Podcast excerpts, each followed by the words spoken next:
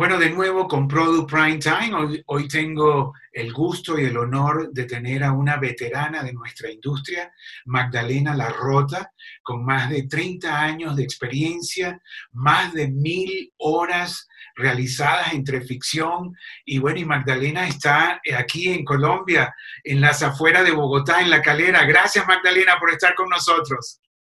Gracias a ti por, bueno, tener acceso a todos los que personalmente no podemos vernos. Ahora, bueno, Magdalena, este, plena pandemia, Magdalena es eh, vicepresidenta de eh, contenido original de Fox Telecolombia y Estudios Teleméxico, eh, bueno, la empresa de los uh, Duque y, bueno, muy, y, y, Magdalena, bueno, muchos años, publicista. Magdalena, la primera pregunta, que ¿Cómo es esto? O sea, ¿qué estás haciendo?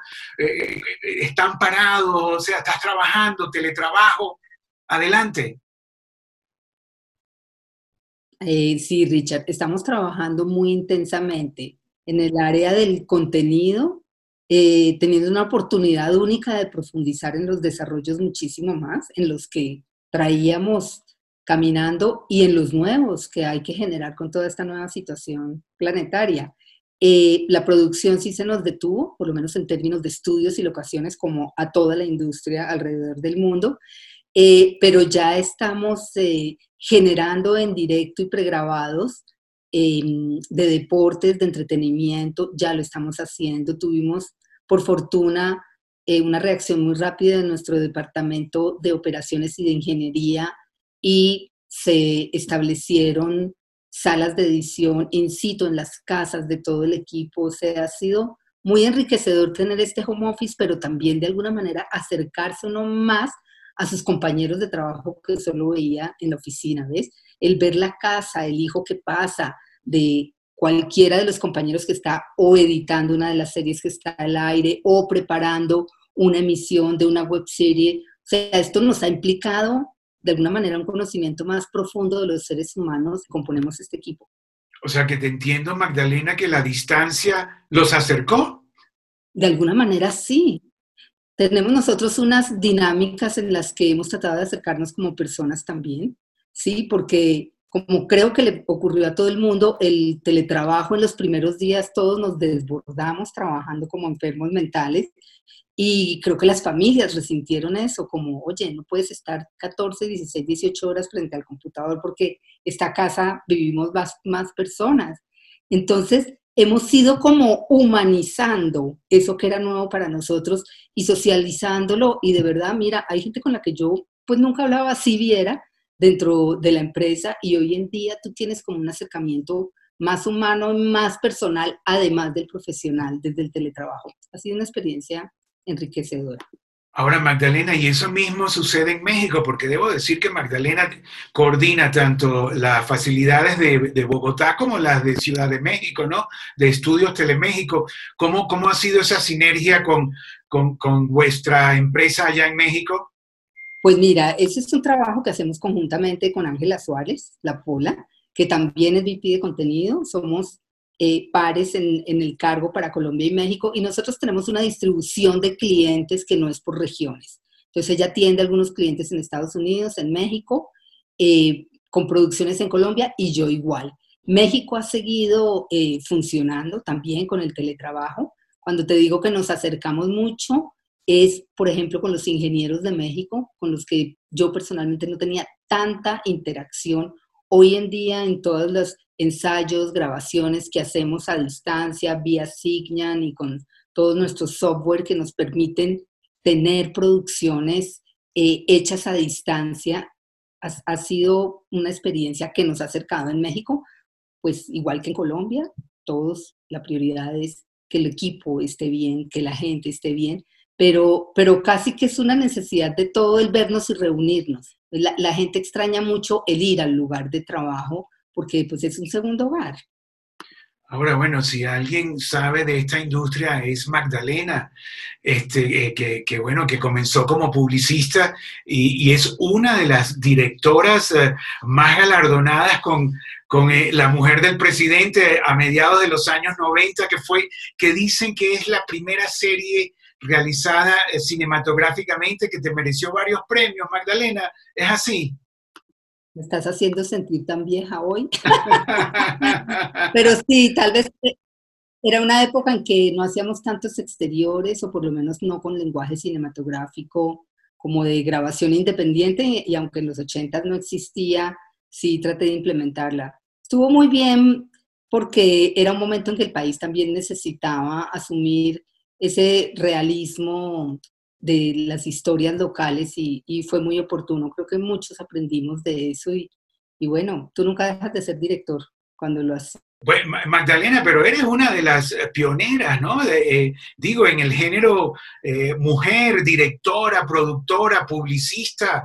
Eh, o sea, eres admirable, Magdalena. ¿Algún comentario? Creo que tuve mucha suerte, ¿sabes? Tuve mucha suerte de estar en el momento adecuado, en el lugar adecuado. ahora estoy muy involucrada en tratar de que el empoderamiento de la mujer en la profesión se dé, pero tengo que decir que nunca sufrí discriminación. Tuve mucha suerte era un poco exótico, no había tantas mujeres siendo directoras eh, y, para mí era una aventura en, la que no, te digo, no tengo una sola anécdota de discriminación. Entonces siempre he tenido mucha gratitud por todas las puertas que grandes maestros como Bernardo Romero eh, y otros de la industria me abrieron. Ahora, Magdalena, también tienes un producto ahora por estrenar, ¿no? El General Naranjo, que, se basa en la historia de, uno de vuestros comandantes de la policía, ¿no? Una, eh, eh, algún comentario, porque creo que viene ya la semana que viene, ¿cierto? Sí, viene la semana que entra y mm, es dentro del, del espíritu de lo que queríamos hacer desde el 2018 en Fox Telecolombia de Estudios Teleméxico, era contar el lado del bien de las historias ya muchas veces contadas con los narcos. Nosotros queríamos enaltecer el nombre de todos los héroes y mártires y gente que se ha sacrificado, que somos la mayoría, de, tanto de colombianos como mexicanos.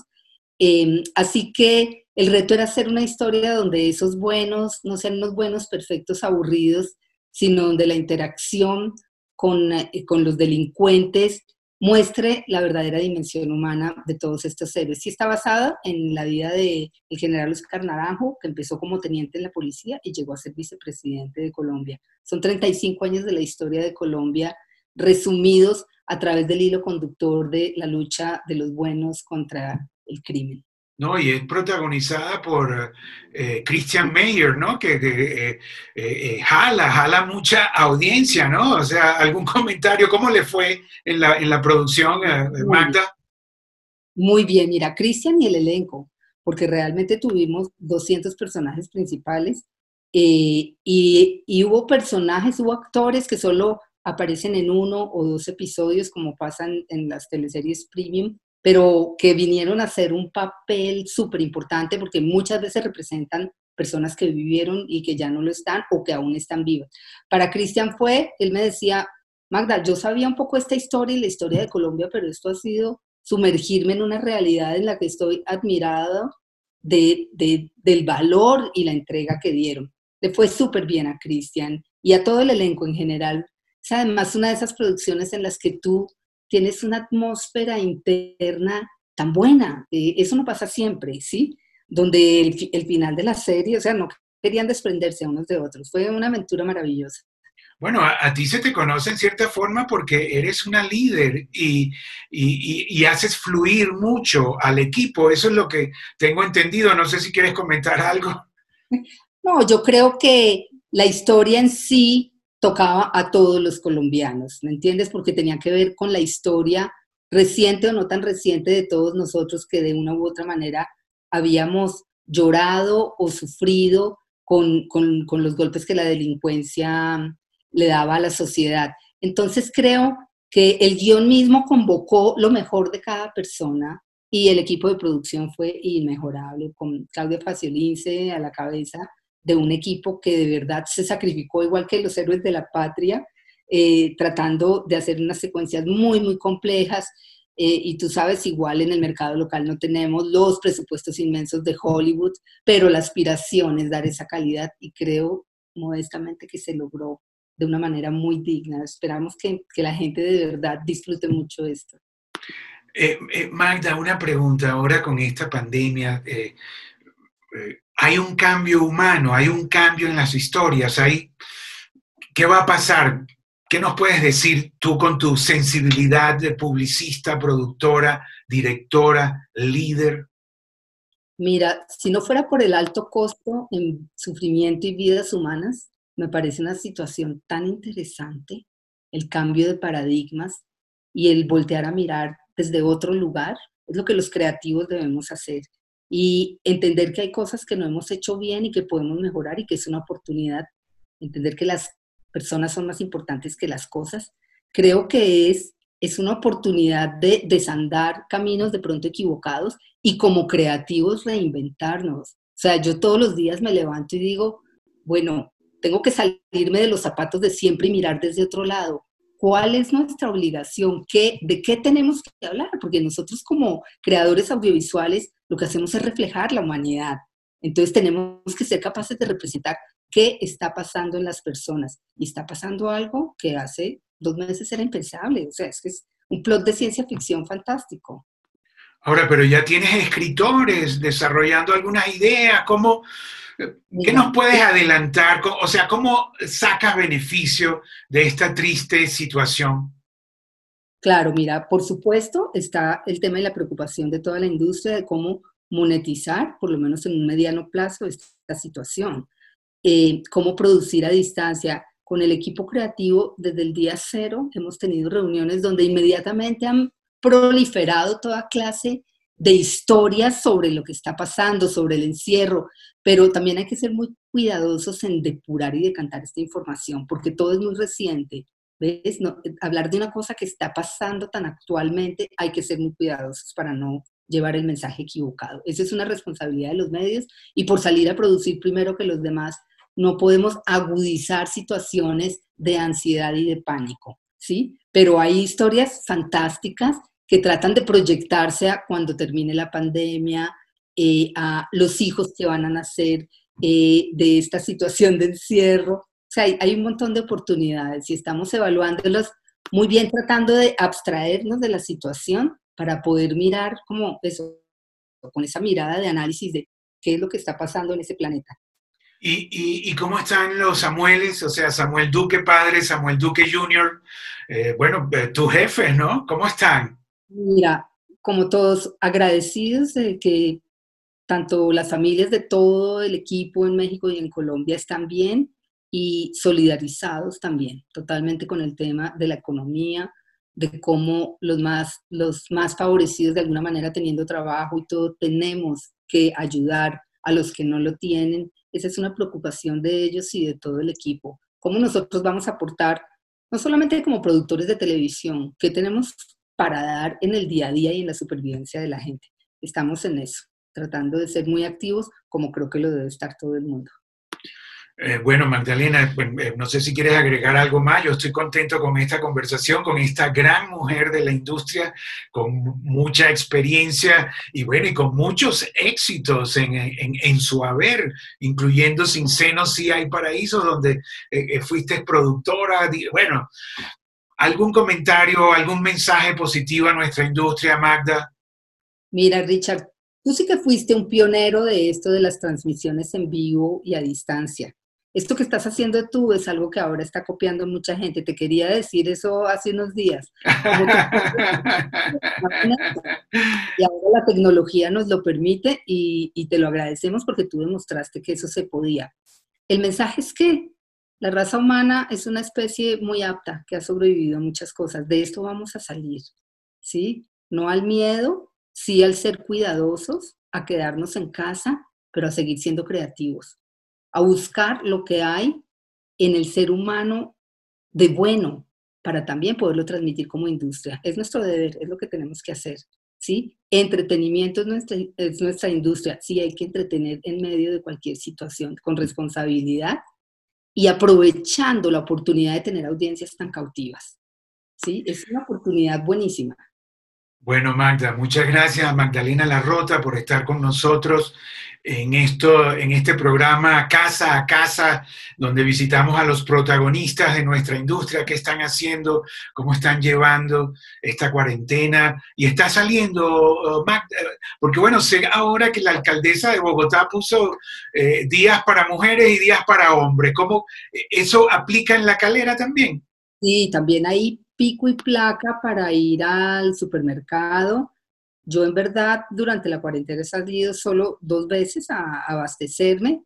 Tengo el privilegio de vivir en, en, el campo, entonces en realidad yo salgo con los perros a, a caminar y tengo ese aire libre, pero no he ido ni al pueblo ni a Bogotá, el supermercado me queda muy cerca, no, yo totalmente consciente de que yo no sé si yo te, estoy contagiada, creo que no, ya ha pasado todo el tiempo, pero no quiero propiciar que nadie se enferme. Entonces, estoy siendo muy disciplinada con eso, como creo que lo debemos ser todos. Sí, bueno, pico y placa para los autos y pico y género para los humanos, ¿no? Los impares, creo, en, en Bogotá salen los hombres y los días pares eh, salen las mujeres. Los latinoamericanos somos muy indisciplinados, ¿sí? Y siempre inventando cómo yo saco el perro, tú vas al mercado y resulta todo el mundo en la calle. Entonces, un poco como con los niños pequeños, toca poner normas y, barreras de verdad por el bien de todos, ¿no? El hecho de que uno no esté enfermo no quiere decir que no tiene que cuidar a los demás. Esta situación nos demuestra que todos dependemos de todos. Es maravillosa desde ese punto de vista. No, y bueno, y te ves eh, muy sana y muy bella, Magda, Magdalena Larrota. Bueno, muchas gracias, Magda, por estar con nuestro programa. Y bueno, nos despedimos y, seguimos, seguimos visitando los hogares de nuestros protagonistas de la industria para ver qué están haciendo en esta serie, eh, digo, en estos momentos de pandemia. Eh, no es una serie, ah, y si fuera la serie, sería una serie de terror. Muchas gracias. ¿eh? Gracias a ti, Richard, por mantenernos conectados unos con otros. Bueno, bueno, muchas gracias. Seguimos con nuestro programa.